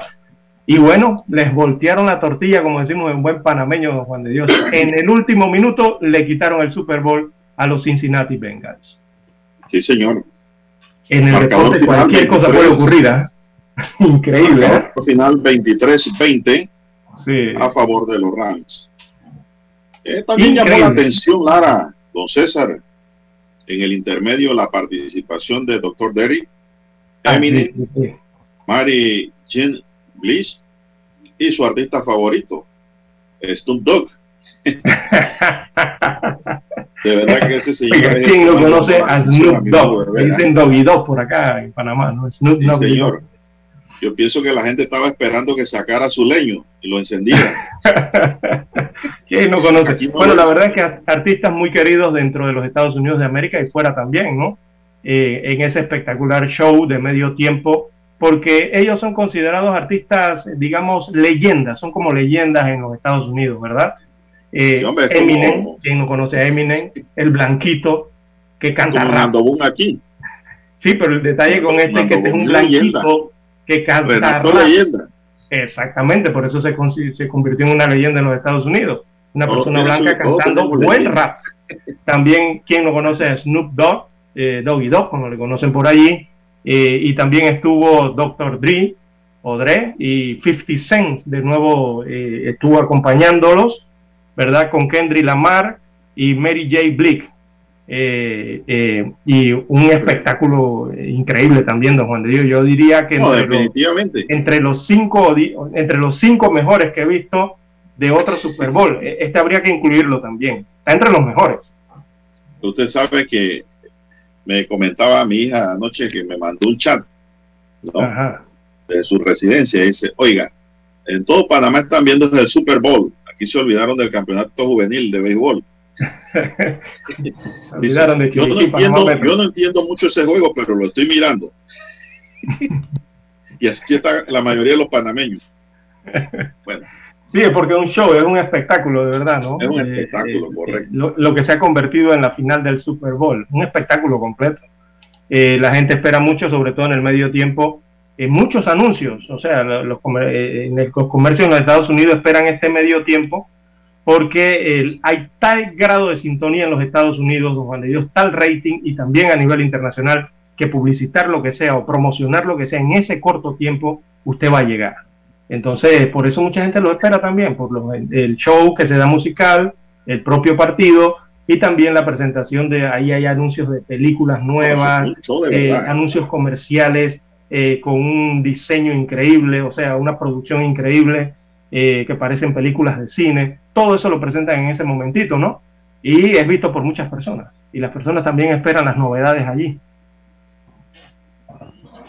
Bueno, don César, y continúa pues ya saliendo de este campo de emociones y alegría y de la terapia de este convulsionado mundo que es el deporte, de verdad que sí. Volvemos pues al momento triste, frío y amargo que hay entre los Estados Unidos y Rusia, Rusia y Estados Unidos, Frío, frío, en momento frío, una posible invasión a Ucrania. Realmente esto es bastante preocupante. Si Putin dice que no van a invadir Lara, ¿por qué razón, motivo, causa siguen moviendo gente en tres flancos? ¿Por qué Ya, unos a otros no se creen? ni uno, uno no le crea al otro y el otro no le crea al otro tampoco. ¿Verdad? En medio de la diplomacia. Entonces. Eh, mire que las acciones europeas y asiáticas caían después de que Estados Unidos advirtiera que una invasión de Rusia a Ucrania podría ocurrir tan pronto como esta semana. Cuando abrieron los mercados en Europa, el, el FIXI 100 de Londres bajó 1,9%, mientras que el DAX 30 de Alemania y el CAC 40 de Francia se desplomaron un 31% y un 32% respectivamente. ¿Qué indica esto, Lara? Que indistintamente de lo que signifique cada uno de estos mercados y su sistema, se nota que hay un bajón en todo. Aquí lo único que nos pueden subir es el petróleo. Créame. Sí, el petróleo, sí, la cotización, evidentemente. Por allí viene. Claro, nos subirían el costo del combustible más de lo que ya está por, lo, por el cielo. Y yo Los mercados chinos también sufrieron pérdidas con el índice compuesto de Shanghái de referencia cayendo un 1%. El índice Hang Seng de Hong Kong cayó 1,4%. Los futuros de Estados Unidos también apuntaban a la baja con los futuros de Nasdaq y los futuros del del Dow Jones. Descenso de 0,8%, 0,7% y 0,6% respectivamente. Así es. Eh, los futuros del crudo Brent que cotizaban en 94 o 22 el barril después de comenzar el año en Estados Unidos eh, marca 78,11 mientras que aumenta la preocupación de que una invasión rusa de Ucrania pueda interrumpir el suministro de energía los precios europeos del gas natural y la electricidad se dispararían hacia arriba, como hemos dicho. Este fin de semana, el presidente de Estados Unidos, Joe Biden, advirtió al presidente de Rusia, Vladimir Putin, durante una llamada que Estados Unidos y sus aliados responderán con decisión e impondrán costos rápidos y severos a Rusia en caso de una invasión. ¿Qué quiere decir Putin con esto, Lara? Que no van a tolerar la invasión. Que le van a responder a los rusos. Yo sigo insistiendo en que esto no se van a tirar ni las colillas de cigarrillo, don Juan de Dios, en este conflicto. Y digo, muy, mi, observación muy personal, ¿no? Puede ocurrir cualquier cosa, puedo estar equivocado.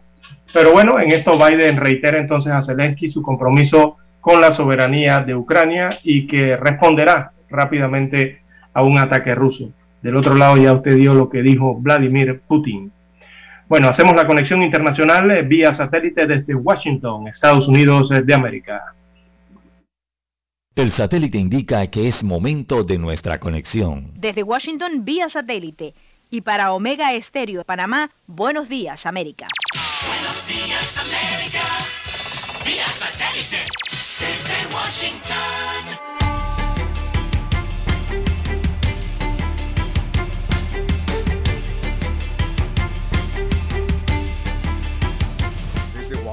Les informa Henry Llanos. Algunas aerolíneas cancelaron vuelos a la capital de Ucrania y soldados descargaban el domingo nuevos envíos de armas de miembros de la OTAN ante las advertencias de Estados Unidos sobre una posible invasión rusa.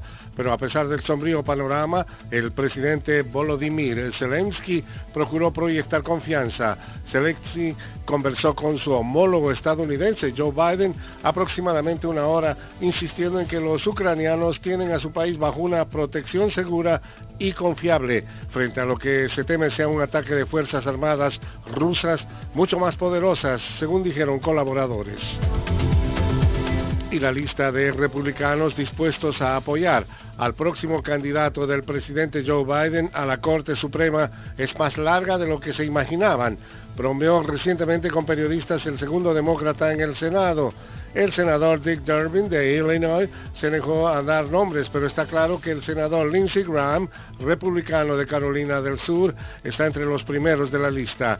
Graham, aliado del expresidente Donald Trump, se encuentra entre un puñado de republicanos que han declarado su voluntad de romper con las líneas partidistas. La oposición política en Venezuela rindió homenaje a jóvenes venezolanos que han perdido la vida en las protestas antigubernamentales que se han registrado en el país en los últimos años. Desde Caracas nos informa Carolina Alcalde. A propósito del Día de la Juventud, dirigentes de la oposición venezolana se concentraron en el este de Caracas para recordar a las víctimas de la represión gubernamental durante las protestas de calle contra el gobierno del presidente Nicolás Maduro. Juan Guaidó, reconocido como presidente de Venezuela por decenas de países, insistió en la necesidad de promover la movilización interna y presionar hasta que sean celebradas elecciones presidenciales y parlamentarias libres y justas. Además, ratificó el compromiso de los venezolanos con llevar a la justicia a los responsables de violaciones a los derechos humanos. Carolina Alcalde, Voz de América, Caracas. Científicos y gobiernos se reunirán hoy lunes para ultimar un importante reporte de Naciones Unidas sobre cómo afecta el cambio climático a las vidas de la gente, su entorno natural y la propia Tierra. No esperen un florido obsequio de San Valentín para el planeta. En lugar de eso, un grupo activista dijo esperar una pesadilla descrita con el frío lenguaje de la ciencia. El Comité Intergubernamental de Naciones Unidas emite tres grandes reportes sobre el cambio climático. Los latinos al parecer están encontrando mejores oportunidades o razones de crecimiento en lugares donde antes no lo habían visto, lo que ha hecho que ya no se concentren solamente en las grandes metrópolis, señala el American Immigration Council. Ahora se ve hispanos y latinos en todas partes de Estados Unidos, en ciudades más pequeñas e incluso en áreas rurales. Es una tendencia que hemos visto desde mediados del 2000. Obviamente el costo de vida es más alto en áreas urbanas más densas, así que, como muchas otras familias, los estadounidenses hispanos están buscando opciones con más espacio para vivir, pero también tengan más oportunidades de trabajo. Empero, según el Centro de Investigaciones Pew Research, los 10 condados que ganaron la mayor cantidad de hispanos entre 2010 y 2020 fueron principalmente grandes condados metropolitanos en el sur y el oeste del país. Hace poco, en 1990, el 86% de los latinos vivía en solo nueve estados, Arizona, California, Colorado, Florida, Illinois, Nueva Jersey, Nuevo México, Nueva York y Texas. Aunque la población latina ha crecido en cada uno de esos estados, su porcentaje de todos los latinos en Estados Unidos se redujo al 73% para 2020. Y es que, como destaca Lim, esto podría tener relación con el desarrollo de algunas industrias en el país. Los estadounidenses hispanos también tienden a trabajar en industrias muy específicas. Así que si piensas en agricultura, en la industria de servicios, de manufactura, estas también son industrias que están presentes en ciudades mucho más pequeñas, especialmente en áreas más rurales. Según el censo de 2020, los latinos representaban el 18% de la población en Estados Unidos. El experto aclara que dos tercios de los hispanos son estadounidenses de nacimiento, por lo que los datos recolectados no reflejan una tendencia de crecimiento migratorio, sino una reorganización demográfica de esta población. Laura Sepúlveda, Voz de América.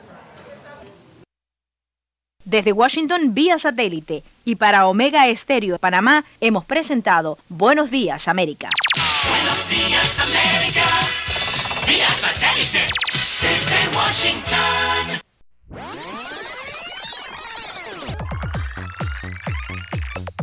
Omega Stereo tiene una nueva app. Descárgala en Play Store y App Store totalmente gratis. Escucha Omega Stereo las 24 horas donde estés con nuestra aplicación 100% renovada.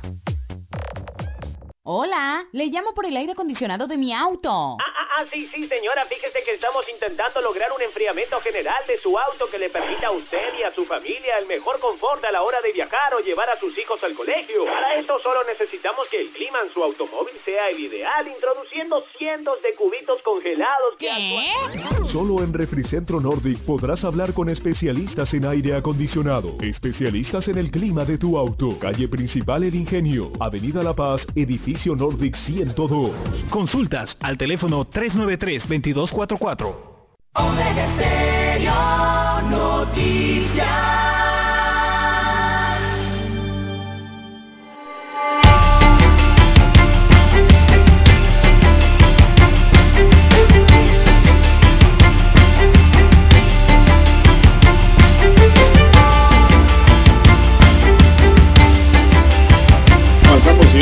Señores, avanzamos, son las 7, 7 minutos. El Tribunal Penal del Primer Circuito Judicial de San José, Costa Rica, impuso a Jorge Rubén Camargo, alias Cholo Chorrillo, dos meses de prisión preventiva, plazo en el que Estados Unidos puede completar los trámites para su extradición para enfrentar un proceso en California. Tras la medida cautelar, el panameño Camargo, de 43 años, fue puesto a orden en el Tribunal Penal del Segundo Circuito Judicial de San José, en Boicochea, reveló la emisora Noticias Columbia de Costa Rica. Cholo Chorrillo no aceptó el trámite de extradición voluntaria y por ende se inició el proceso a nivel judicial que determinará si procede o no ser enviado a Estados Unidos. En Panamá, la Policía Nacional destacó que el intercambio de información que mantenían los estamentos de seguridad de Panamá con los países de la región y Estados Unidos permitió la captura en Costa Rica de Camargo, quien aparecía en la lista de los más buscados con una recompensa de 50 mil dólares y una alerta de Interpol.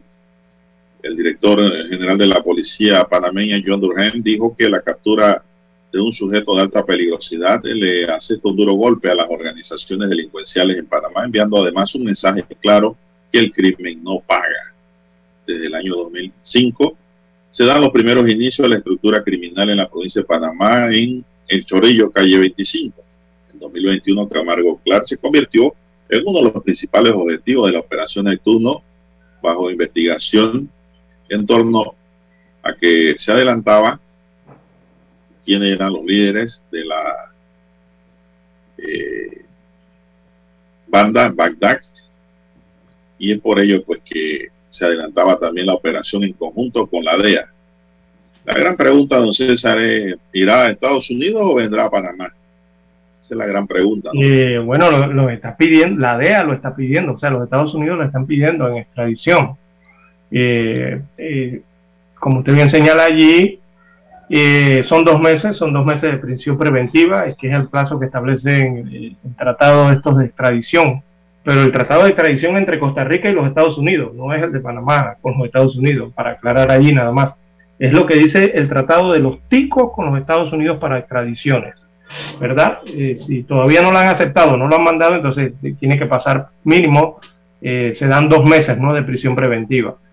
Entonces, eh, el panameño, ya como se señala, negó la extradición voluntaria, por lo que se inicia todo el proceso a nivel judicial y para determinar si se procede o no que sea enviado a territorio norteamericano.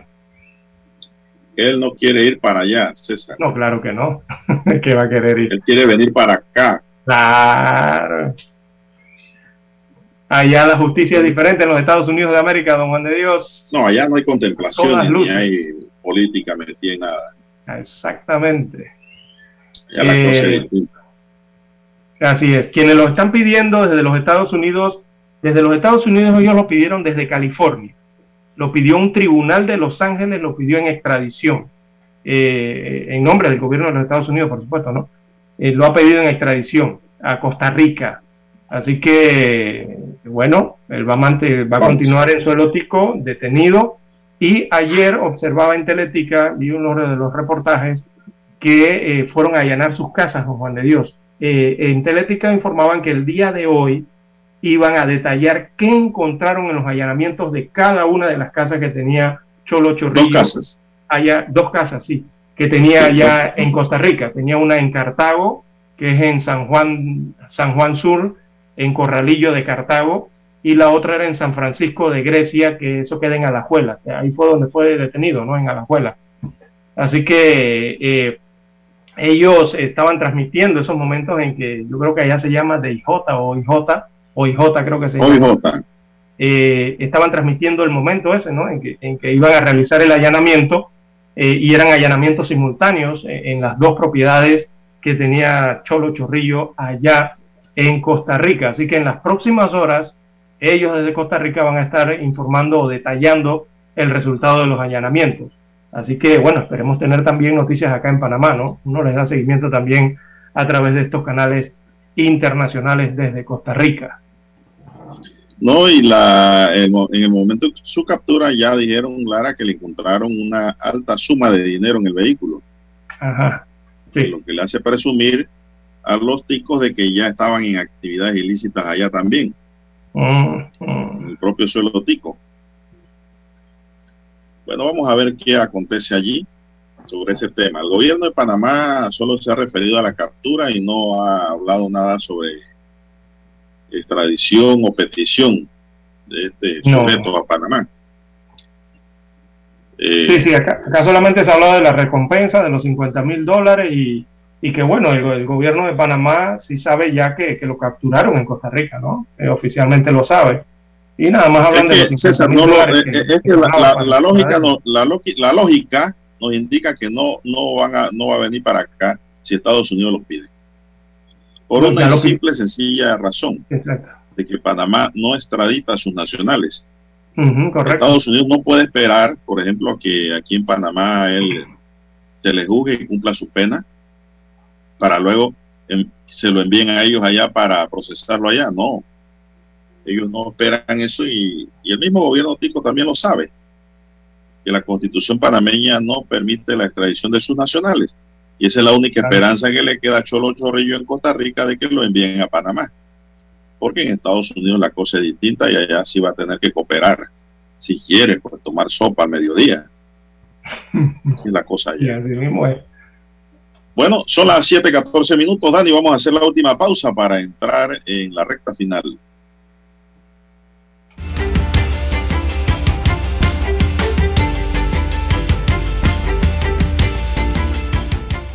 7.30 AM. Infoanálisis, con entrevistas y análisis con los personajes que son noticia. La mejor franja informativa matutina está en los 107.3 FM de Omega Estéreo, cadena nacional. Desde los estudios de Omega Estéreo, establecemos contacto vía satélite con la voz de América. Desde Washington, presentamos el reportaje internacional.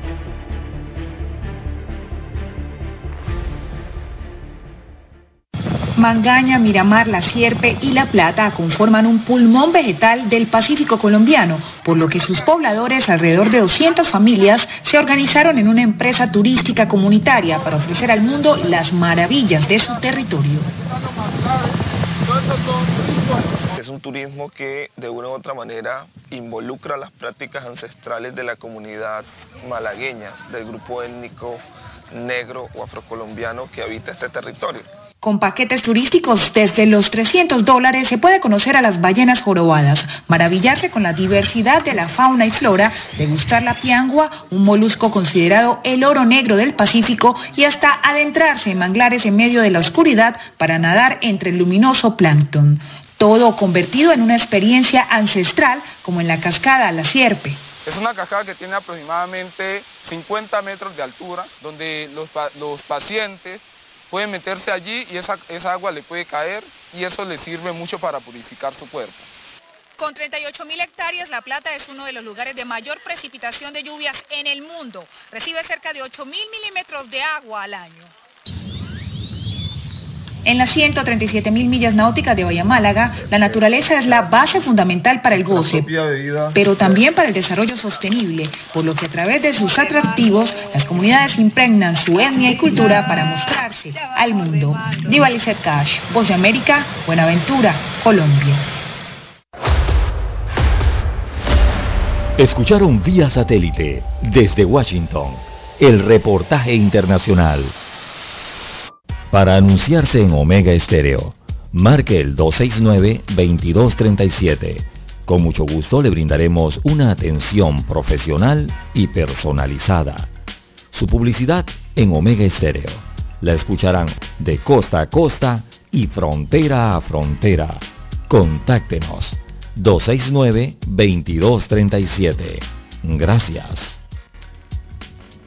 Problemas de tierra, accidentes graves, reclamos a aseguradoras, incumplimientos de contratos, reclamos de herencias, todo asunto civil y penal, consulte al 6614-1445. Ahora contamos con el servicio de asesoría, confección de pliegos de cargos, impugnación y defensa en materia de contrataciones públicas. 6614-1445. Licenciados Juan de Dios Hernández Sanjur y Belkis Hernández Díaz. MM Company, la solución para tus textos escolares. Evita largas filas, ahorra tiempo y recibe tus libros escolares en la comodidad de tu casa. 396-1674. 6251-7417. MM Company. Abona ya y separa tus textos. Pedidos arroba mmcompanyonline.com. MM Company. 396-1674. 6251-7417. Visita nuestra página web www.mmcompanyonline.com. Diga que escuchó este anuncio en Omega Stereo y recibirá un obsequio. Omega Stereo tiene una nueva app. Descárgala en Play Store y App Store totalmente gratis. Escucha Omega Stereo las 24 horas donde estés con nuestra aplicación totalmente nueva.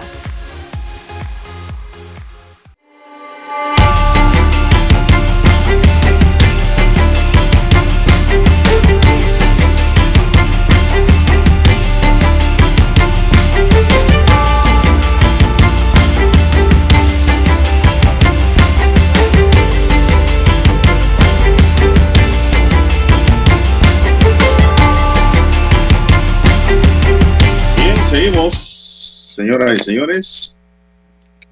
Eh, Gabriel Hurtado, de 31 años de edad, salió de su casa en La Chorrera. Pongan atención a este tema, que este es un tema muy delicado, muy preocupante y por cierto que hay que ponerle juicio, hay que ponerle pensamiento, hay que poner ideas para que estas cosas no vuelvan a ocurrir, señoras y señores.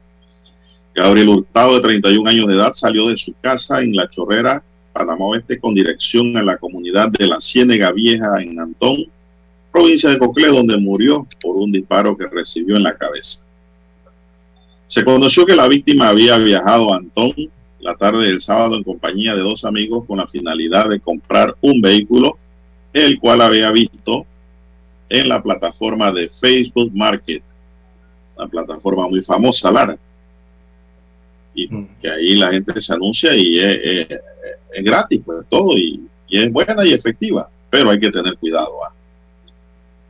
Gabriel se había puesto en contacto con el presunto vendedor quien le envió la dirección para concretar la venta. Sin embargo, cuando llegaron al lugar fueron emboscados por sujetos armados. Ellos intentaron escapar, pero estos individuos comenzaron a disparar logrando impactar a Gabriel Hurtado. Sus amigos lograron salir del lugar y llevaron a Gabriel a un centro materno infantil donde recibió los primeros auxilios y fue trasladado a urgencia al hospital Aquilino Tejere Penonomé, donde determinaron su fallecimiento alrededor de las 4 de la tarde del sábado. Los acompañantes de la víctima solo recibieron algunos rasguños de bala. Es importante mencionar que esta sería el segundo caso que se da con el mismo móvil, ya que el pasado jueves un joven de 30 años oriundo de San Miguelito, Panamá, fue víctima de engaño ya que a través de redes sociales también se contactó con un supuesto vendedor de un carro, donde el punto de encuentro fue un área próxima al estadio de fútbol de Llano Marín, en las afueras de Penonomé. No obstante, lo que recibió fue disparos en la espalda y en el hombro para robarle. Tres casos de robo al momento de ir a comprar un auto han sido reportados solo en la provincia de Cocledo, César. Imagínense cómo anda esto. Eh, el mensaje positivo que le podemos dar a los amigos oyentes y que estos a su vez repliquen las ideas con sus allegados, sus amigos, es de que no se confíen mucho de la plataforma porque ahí ponen de todo, Lara. Hay buenas ofertas, no lo puedo decir que no. Yo he comprado allí, hay buenas ofertas de cualquier bien, cualquier artículo que usted necesite, pero también está el peligro. Lara. Si usted va a comprar un bien y a usted le dicen, nos encontramos en el patio de, digamos, de, qué sé yo, de Albrook Mall o del Metro Mall o cualquier otro, ya usted debe tener sospecha de que ahí algo bueno no puede, eh, eh, algo bueno a lo mejor no puede ocurrir, puede ocurrir algo malo. ¿Por qué? Porque esa persona que le va a vender el bien, primero no quieren que sepa dónde él vive o dónde pernocta, dónde está, ¿verdad? Arrancando por esa primera regla. Porque el buen vendedor le dice, pásese aquí a la dirección de mi casa que es en tal lugar, o aquí en mi trabajo que trabajo en tal lugar, ¿verdad? Exacto, sí, correcto. Pero no hace esos encuentros casuales en patios de centros comerciales. Ahí hay un peligro. Y eso es con todo, ¿ah? Todo el que le sale con esos cuentos, tenga mucho cuidado, tanto del vendedor como del comprador, Lara, porque hay compradores que también son delincuentes. Sí, claro. Compradores. Exacto, eso ocurre en las dos También. vías, Juan de Dios. Son de las dos vías. Exacto. Oiga, Es que hay que investigar, hay que investigar el perfil claro, del y hay que, tener, hay que ser malicioso. Exacto. Y deje de estar entregando datos personales en eso de las No, redes. si usted quiere, si el vendedor no queda quiere decir dónde es su residencia Sí. o dónde, eh, pues, qué sé yo, por X o Y motivo, tal vez por el mismo temor de que el comprador sea un maleante, entonces, bueno, vamos a citarnos a ver el vehículo, lo que sea, cerca de una estación de policía. Es lo que yo le aconsejo a los oyentes. Exacto. Exactamente. Cerca de una estación de policía donde haya movimiento de policía. A ver, allí el que está mintiendo no va a Lara. Exactamente, sí. El, pere- el perete no va. El peterete. El, el chompira no va. O la chompira. Porque también hay mujeres en este negocio. Eh, Entonces, amén de los fraudes, eso de que envíeme el dinero por Yapi o envíeme el dinero a una cuenta Sí. y yo le envío el producto a la casa. No hagan eso. hay que cuidarse de las estafas. Sí, así es. Hay que asegurarse que le transfieran primero la propiedad del vehículo o el dinero total del vehículo. No, y no lleve dinero si va a hacer compras en efectivo. No, no, no, nada de eso. No lleve dinero. Para nada. Pero y no haga el traspaso del carro si no le han pagado tampoco la totalidad del vehículo, ¿verdad? Sería eh, Claro. iluso hacer eso también. Eh, hay que investigar, hay que investigar siempre el perfil del comprador. eh, y, don Juan de Dios, se están dando muchos de estos casos, no simplemente en la ciudad capital, también acá para el interior eh, Mire, de la República. Las a mí me gusta hablar con ejemplo, don César. Me gusta hablar con anécdotas. Ajá, a ver. Hace un par de meses eh, mi hija me dice, papá, voy a vender mi iPhone. Quiero comprar otro teléfono. Digo, sí, y tienes comprador. Y el anuncio en una de estas redes. Dice, sí, hay un muchacho que viene y me citó en Metromall. Yo, ajá. Y te dijo dónde trabaja, te dio su número de WhatsApp. Su, dice, no, no, no, solo me dijo que venía y que nos encontráramos allí, en una banca afuera. Afuera, Lara. No, no, siquiera no, dentro del mall, que hay gente. Le dije, ok, yo te voy a acompañar. Así mismo es. No vaya Yo te solo al encuentro yo con el que comprador llegue- nunca. Y ojalá sea un monsalveto, un maleante que se va a acordar el día en que nació. Oiga, don César, al rato en la ya como a caer las seis de la tarde, la llaman el supuesto comprador. Oiga, sí, ya voy para allá, estoy aquí casi estacionando afuera. ¿Dónde está usted? Y él dijo, mire, yo estoy acá adentro en la cafetería tal, frente a la cafetería tal, y lo estoy esperando. Bueno, yo le dije, vamos a cambiar lugar. Y que él infórmale. ¿Usted cree? Yo me senté con ella ahí al frente a tomarme un café. ¿Usted cree que el sujeto llegó? Si ya se estaba estacionando. Con estacionamiento gratuito y todo en el mall. Y después le escribió que lo disculpara, que no podía comprar nada porque inventó un cuento, que lo llamaron de la casa una historia. ¿Viste? Nunca más la llamó para comprarle el celular. Se lo Ahí dije, es. hay que tener cuidado. Exacto, no ir solo a los encuentros con los compradores, Así es. eh, no entregar Perro viejo ladra sentado. de tiempo, nada de esas cosas. Perro, perro viejo ladra sentado. Exacto. El gallo es gallo porque la gallina se agacha. Dice nuestro gran, amigo el doctor Miguel Antonio Bernal. Esos son Así ejemplos es. prácticos reales, don César. Hay que estar Bueno, atento a las conductas. Lara, no sé si tienes algo más que agregar, estamos No, terminando. sí, este sí, espacio nada más a eso hay que hay que estar atento a las conductas extrañas o cuando Dios cuando es. uno está en esta en esto de No vender. atienda situaciones en patios de locales comerciales Exacto. para hacer compras.